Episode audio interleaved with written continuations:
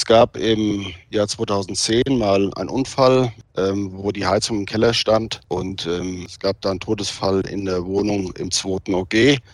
Und ähm, hier hat man sich gefragt, wie die Abgase dahin kommen. Deshalb ähm, wurde damals die Frage gestellt, wie kann man sowas verhindern. Handwerk to go, der Podcast.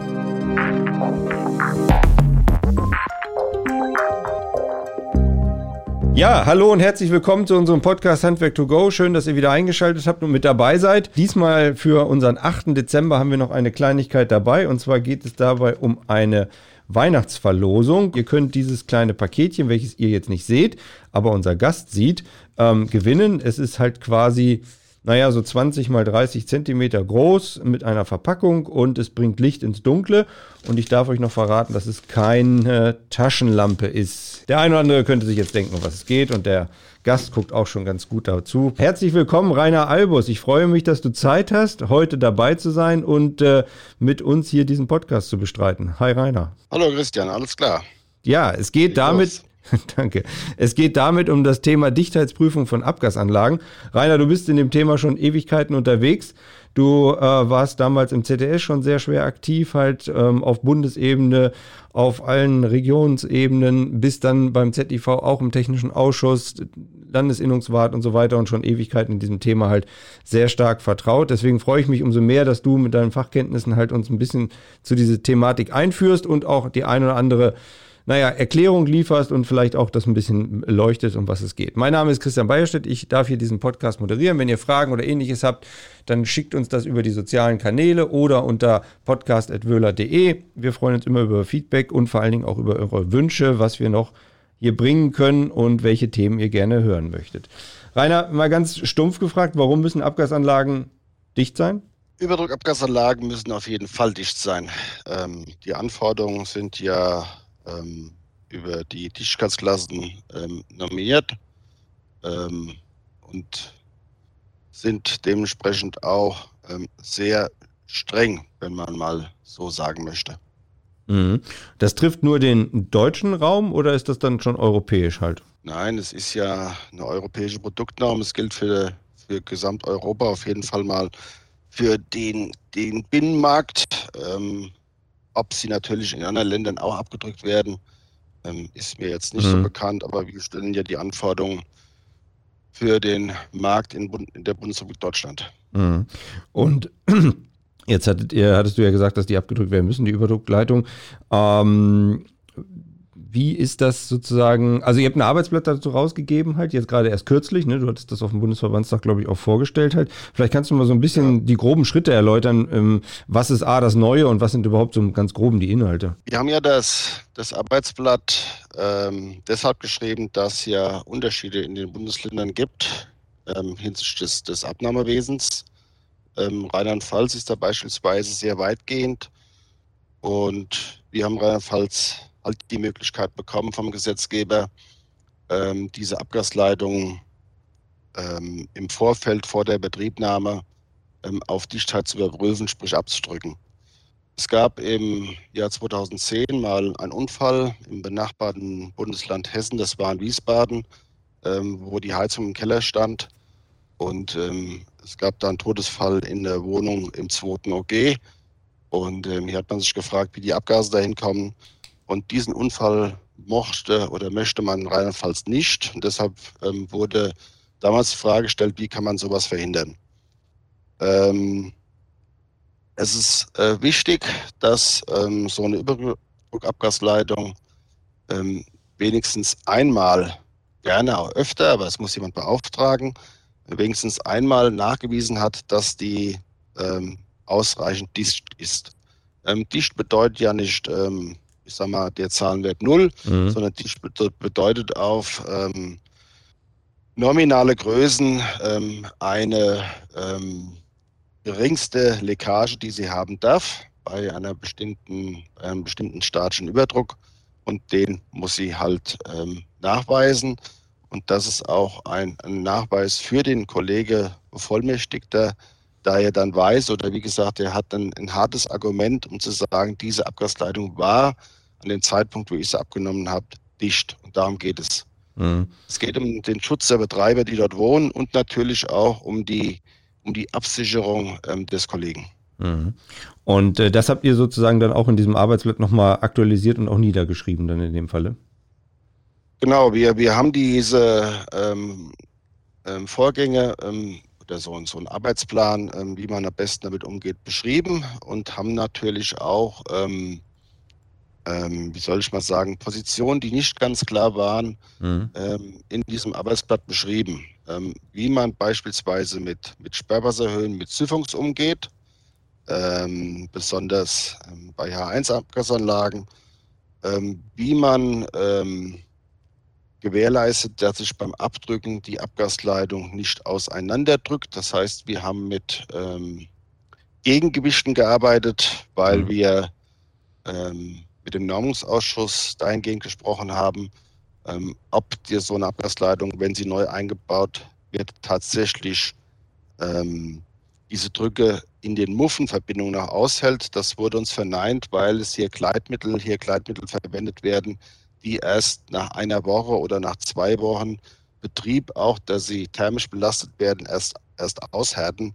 Und da wir aber vor der Inbetriebnahme abdrücken und wie gesagt, diese Gleitmittel ja noch das tun, was sie machen, mhm. was sie sollen, gleiten, mhm. dann mussten wir uns hier was einfallen lassen und arbeiten dahingehend mit Gegengewichten.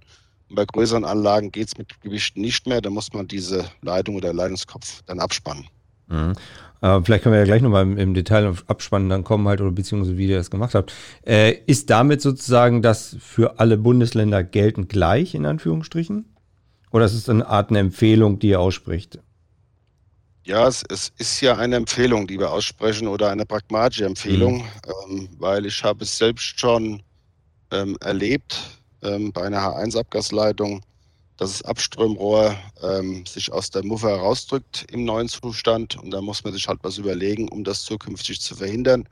Weil wir wissen ja, ähm, dass in der Regel der Akteur alleine abdrückt. Ähm, er muss ja einmal nach oben die Blase setzen, er geht dann wieder runter, ähm, macht dann Druck drauf und auf einmal macht es blub wie an der Weinflasche. Mhm. Und dann wird es wieder bei Null dann weiß er, da oben ist irgendwas passiert. Das heißt, diesen, diesen Weg ähm, versuchen, sich zu sparen. Und deshalb, wie gesagt, arbeiten wir mit Gegengewichten oder empfehlen den Einsatz von Gegengewichten. Mhm. Und du hattest ja gesagt, ursprünglich aus Wiesbaden, also Hessen heraus, äh, schlimmer Unfall halt letztlich. Weitere haben sich dann Gott sei Dank damit nicht, äh, sag mal, bewährt bzw. herangestellt.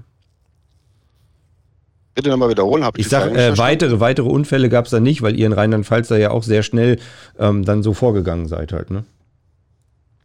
Also wir hatten, ähm, nachdem die Abdrücken in Rheinland-Pfalz festgeschrieben wurde, das war der 1.1.2013, diesbezüglich bei ähm, ähm, diesen Anlagen so einen Unfall nicht mehr oder nicht gehabt, dass wir andere hatten, das ist ein anderes Thema, aber wie gesagt, da ging es mhm. mehr um die Feuerstätte, die wir ja, wie gesagt, nicht abdrücken. Ähm, es geht rein nur um die Abgasleitung und die haben wir im Griff. Mhm. Okay, super. Und äh, wenn du jetzt mal so ein bisschen von der praktischen Seite oder von der Herangehensweise erzählst, wie, wie muss man sich das vorstellen? Vielleicht auch für die, die jetzt das noch nicht so täglich gemacht haben, vielleicht auch der eine oder andere Auszubildende mit dabei oder auch andere Gewerke, die äh, hierher zuhören, halt letztlich, wie funktioniert so eine Dichtheitsprüfung an Abgasanlagen? Wie geht man vor? Also vielleicht Schritt für Schritt oder groben? Ja, man sucht sich ähm, den, so eine, so eine Übergaberevisionsöffnung zwischen, zwischen Gasfeuerstätte und der Abgasleitung. Da gibt es äh, in der Nähe äh, der Gasfeuerstätte meistens eine Revisionsöffnung. Diese Revisionsöffnung muss man natürlich dann öffnen. Ähm, man geht erst mit der Kamera hindurch, um ähm, visuelle Mängel zu erkennen oder eventuell mal eine Dichtung äh, in den Abgasweg reinragt oder gegebenenfalls auseinander ist.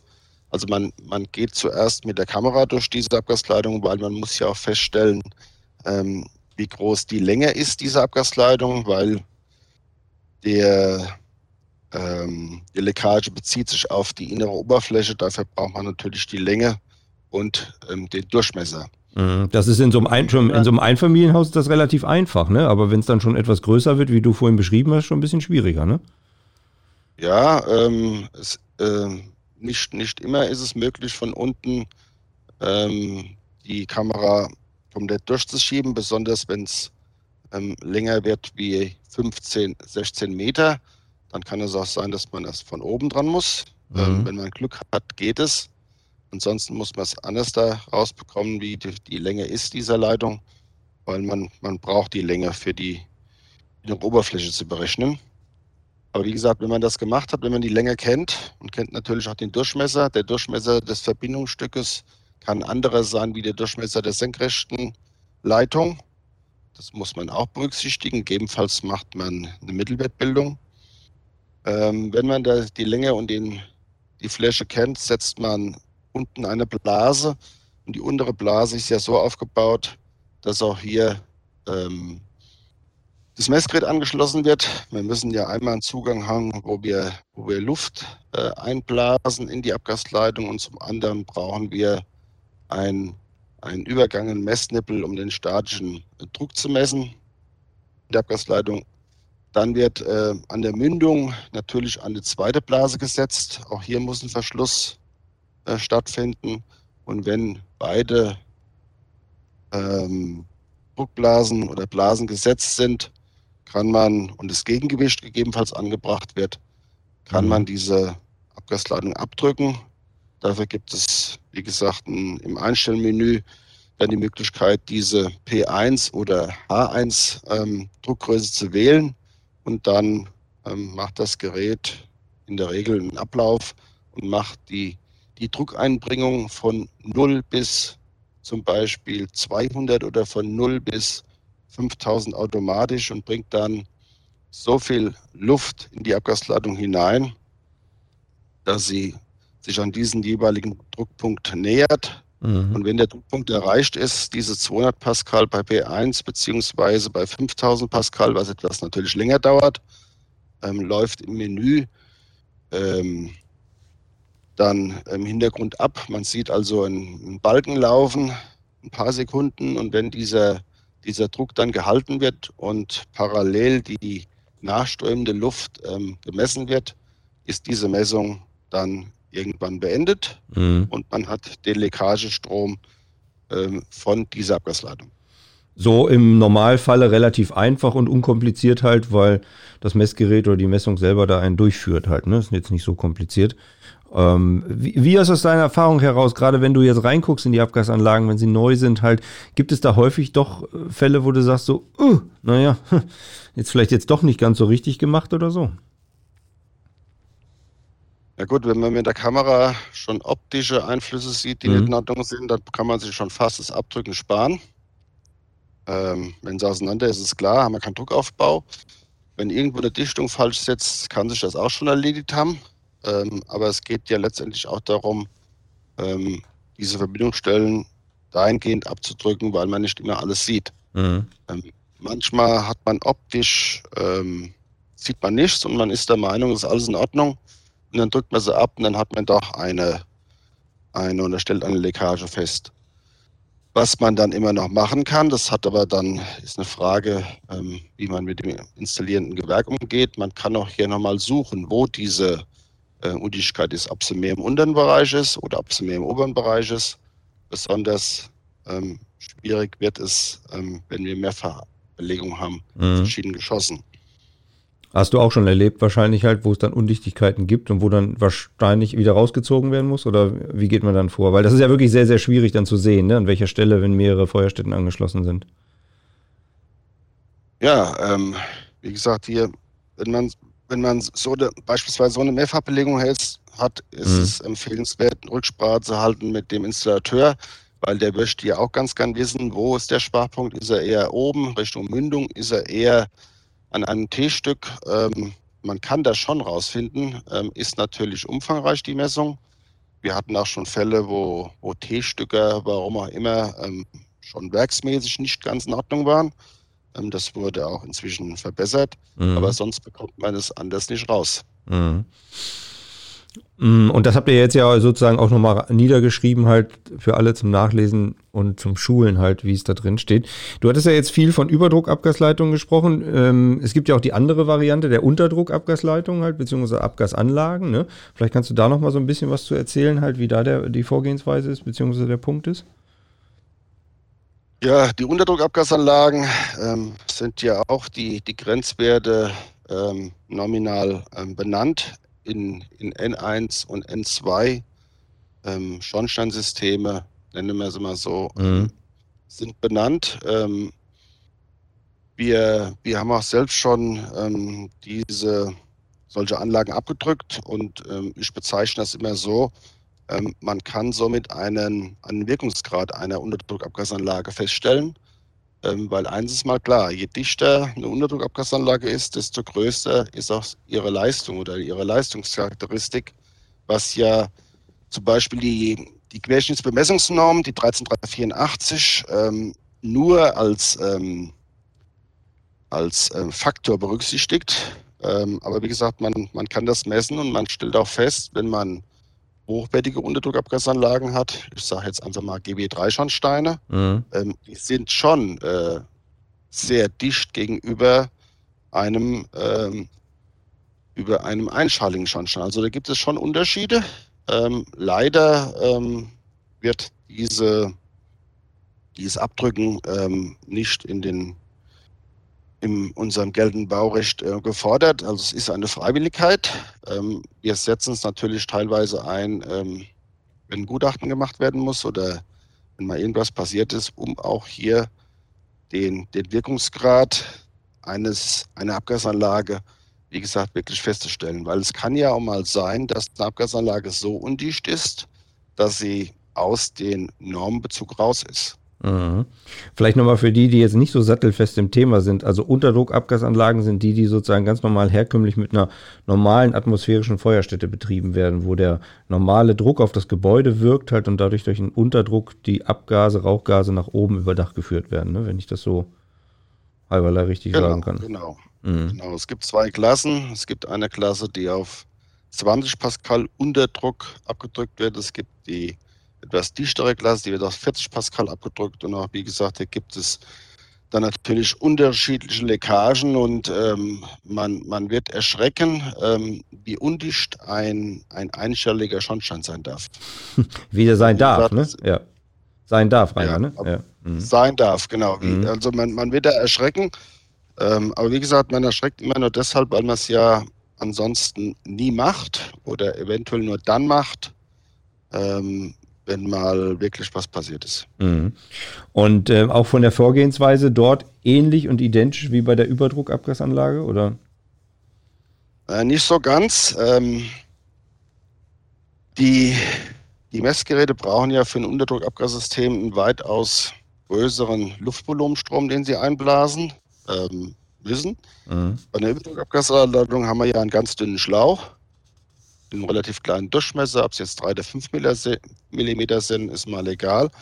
Aber wie gesagt, bei einer Unterdruckabgasanlage, weil wir mit viel, viel größeren Volumenströmen ähm, messen, braucht man also sowas äh, ähnliches wie ein, wie ein großer, wie ein großer Staubsaugerschlauch in Durchmesser, ähm, weil hier die Volumenströme auch durch müssen. Die Leistung muss da sein. Zwar nicht die, die Druckleistung dementsprechend, da sind es nur 20 oder 40 Pascal, aber wir brauchen riesige Volumenströme, weil die Leckagenströme, die Leckagemöglichkeiten sehr, sehr groß sind. Mhm. Deshalb brauchen wir Volumenströme. Und ähm, hier arbeitet man in der Regel auch nicht mit, mit Blasen zum Abdichten, sondern hier arbeitet man mit ähm, so ähm, Dichtkissen halt, ne? Dichtkissen, mhm. genau, ähm, weil es muss ja jetzt nicht ähm, so einen großen Druck einhalten. Es geht ja um das Volumen und da reichen, wie gesagt, solche Dichtkissen aus. Hier kann man sich auch pragmatisch ein bisschen behelfen. Ähm, wie gesagt, wir, wir haben schon mal Abgasanlagen abgedrückt, auch größere Längen. Es funktioniert, man, man bekommt die Dichtigkeitsklassen auch bestätigt, also teilweise sogar auf den Punkt. Die Erfahrung habe ich selbst gemacht, mhm. auch bei neuen Schornsteinen. Trotzdem ähm, wundert man sich ähm, in Bezug zu einer zum Beispiel P1-Abgasanlage. Wie? Ich habe mal eine, Querrechnung gemacht, ähm, wie groß darf ein ähm, einschalliger Schornstein undichter sein wie ähm, zu einer P1-Abgasanlage. Wenn man, es, wenn man es druckbereinigt berechnet, kommt da ein Faktor 948 raus. okay. Also eine P1-Abgasanlage ist 948 mal dichter wie ein einschalliger Schornstein. Der Fachmann wundert sich und der Laie schüttelt im Kopf, ne? Genau. ja, Wahnsinn halt. Ne? Äh, Rainer, die, die Zeit läuft ja schon wieder äh, ganz schnell vorbei. Noch ein paar Fragen zur technischen Seite, weil du bist da ja so total tief im Thema drin. Also mich würde nochmal interessieren, du hattest vorhin gesagt mit dem, mit den Beschwerden halt, also nicht, nicht den Beschwerden, sondern Beschweren, also ne, dicht, also Gewichte anbringen halt, da vielleicht nochmal zwei, drei Worte zu. Und dann würde ich gerne nochmal eben wissen, bei so einer Mehrfachbelegung oder Kaskadensache, gerade bei Überdruck halt, wie man da vorgeht, da hattet ihr, glaube ich, auch ein bisschen was beschrieben halt, ne? Jo, einmal zum Beschweren. Mhm. Ähm, also hier, hier haben wir ja auch mit, äh, das ist ja auch gereift. Ähm, wir haben ja erst mit, mit äh, kleineren Massen gearbeitet, also so eine Art ähm, Ringbeschwerungen an der Abgasanlage, metallisch. Ähm, dabei sind wir aber relativ schnell wieder von weggekommen, weil ähm, es gab Einwände, dass so eine, dass so eine Masse ähm, auch mal runterfallen kann. Also mussten wir was suchen, wo wir, wo wir das Gewicht natürlich bekommen, aber wenn es runterfällt, es in der Regel liegen bleibt oder nicht wehtut. Und deshalb haben wir uns zu Sandsection entschlossen. Ähm, sollten die runterfallen aufs Dach, bleiben sie liegen. Mhm. Ähm, und wie gesagt, machen auch nichts kaputt, sondern sie bleiben liegen, sie nehmen die Form an, wo sie drauf fallen. Das funktioniert eigentlich ganz gut. Und bei einer DN80er Leitung, also 8 cm im Durchmesser, brauchen wir für 5000 Pascal Anlagen ein, ein Gegengewicht von ca. zweieinhalb Kilo. Ähm, das ist machbar. Es ist ein kleines Sandsection. Ähm, das, das ist handelbar, weil das ja auch die, den Großteil der Abgasanlagen abdeckt, den wir im, im Feld ab, abdrücken. Das sind 60er und 80er Leitungen. Natürlich, wenn es größer wird, okay, ähm, Sonderfälle. Mhm. Bei den 25 müssen wir uns was anderes da ähm, einfallen lassen, weil ein Zementsack mit 25 Kilo legt dann da keiner mehr drauf. Den hat auch keiner Lust aufs Dach zu schleppen. Den will auch keiner mehr aufs Dach genau. schleppen, ne? Genau, den will auch keiner mehr aufs Dach schleppen. Ja, ja, ja. So, die, die nächste Frage ist ähm, mit Kaskaden. Natürlich, wenn, wenn die Kaskaden ähm, alle in einem Aufstellraum sind, ähm, haben wir das so beschrieben. Es kann nämlich sein, dass die, die Drucklasse der waagrechten Abgasanleitung den anderes sein kann wie die Drucklasse der senkrechten Abgasleitung. Das heißt, auch hier muss differenziert werden. Weil, äh, Rainer, Entschuldigung, ja. Entschuldigung, ganz kurz. Weil ja. anderer Hersteller oder ähm, wegen der Fläche und der Länge? Nee, ähm, es könnten andere Hersteller sein, das Verbindungsstück. Äh, es kann auch vom gleichen Hersteller sein, aber ich habe die ähm, anders ähm, klassifiziert oder, oder, oder anders gekennzeichnet. Ähm, hier muss man natürlich schauen, ob die Kennzeichnung der Abgasleitung, die senkrecht verbaut wurde, und die Kennzeichnung der Abgasleitung, die waagrecht äh, im Aufstellraum verbaut wurde, die gleiche Drucklassen haben. Dann kann ich es natürlich ähm, einmal durch abdrücken, wenn ich genug Blasen habe. Ich muss hier die Einzelgeräte ähm, abschotten. Und wenn ich ähm, verschiedene Drucklassen habe, also wenn das Verbindungsstück zum Beispiel P1 ist und ähm, die senkrechte Abgasleitung ähm, A1, mhm. dann muss ich abschnittsweise abdrücken, mhm. was aber auch möglich ist. Mhm. Okay. Das heißt also, da muss man dann schon noch mal ein bisschen genauer hingucken halt, ne? wie man das dann macht. Kommt jetzt auch nicht jeden Tag genau. vor wahrscheinlich, aber zumindest sollte man Stück für Stück reingucken. Genau, es, es kommt immer mal wieder, wieder der Einwand, auch von der, der Industrie, ähm, dass wir es da, ähm, ich sag mal, übertreiben. Also das heißt, wir drücken ja eine Abgasleitung so ab, wie sie gekennzeichnet ist. Wenn da H1 draufsteht, egal welche Anlage angeschlossen ist, drücken wir auf H1 auf 5000 Pascal ab. Mhm. Das ist der Grund, ähm, da in der Produktnorm ähm, das Abdrücken ähm, nicht beschrieben ist. Ähm, zum Vergleich bei, bei Gasleitungen ähm, arbeitet man mit, mit verschiedenen Druckklassen. Da gibt es Belastungsprobe, da gibt es eine Dichtigkeitsprobe. Ja. Das sind verschiedene Druckklassen. Das gibt es bei der Abgasleitung nicht. Deshalb haben wir überhaupt keine andere Chance. Wenn da H1 draufsteht, ist die Abgasleitung mit 5000 Pascal abzudrücken. Wir haben überhaupt keine andere Chance, auch wenn da eine Feuerungsanlage dran ist, die vielleicht diesen Druck gar nicht kann oder diesen statischen mhm. Druck. Mhm. Ist egal, wenn H1 draufsteht, wird auf 5000 Pascal abgedrückt. Das muss sie leisten. Und wenn sie das nicht kann, gibt es in den Ländern immer noch eine Möglichkeit, einen Antrag auf Abweichung zu stellen, ähm, dass es um den 68, 69er Paragraph rum, das ist möglich. Dann kann man diese, diesen Einzelfall auch beschreiben. Mhm.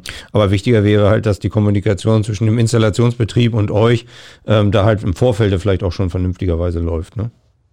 Genau, das ist besonders wichtig, wenn man Gebäude hat, wo der Zugang zur Mündung ähm, in der Regel nicht möglich ist. Mhm. Ähm, und eine Standfläche B nicht eingebaut wurde, weil ähm, das ist nicht unbedingt Voraussetzung für zum Abdrücken. Ähm, ich kann beim Abdrücken den Zugang einfordern an die Mündung, wenn keine Standfläche B drin ist, weil hier ja die 1860 Teil 5 in dem Fall nicht gilt. Das gilt ja nur für die wiederkehrenden Arbeiten. Beim Abdrücken sieht das anders aus als bei der Abnahme. Hier kann ich den, den Zugang einfordern und in dem Fall ist es vielleicht nicht schlecht, wenn man im Vorfeld mit dem Stationsgewerk spricht und sagt, wenn du die Abgasleitung fertig hast, gib mir Bescheid. Der hat ja den Zugang zur Mündung mhm. und dann kann man das auch direkt nutzen, um hier ähm, die obere Blase zu setzen. Und das ist möglich. Wenn das Kind in den Brunnen gefallen ist, hm, gibt es meistens Ärger. Mhm. Ja, dann ist es zu spät halt letztlich. Ne? Ähm, äh, Rainer, danke. Du hast so viele Fragen beantwortet und auch so fachlich, so tief im Thema halt und das erläutert. Noch eine Sache. Ähm, warum hat euch dieser Siphon in Anführungsstrichen immer so Kopfzerbrechen oder warum bereitet der so Kopfzerbrechen halt? Ist das ein größeres Problem oder ist das immer sehr individuell vor Ort oder? Also das Thema Siphon hat, hat einiges an, an, an Zeit und Stunden ähm, verbracht. Ähm, mhm. Wir haben darüber diskutiert. Ähm, wir haben mit dem Normungsausschuss Abgasanlagen darüber diskutiert.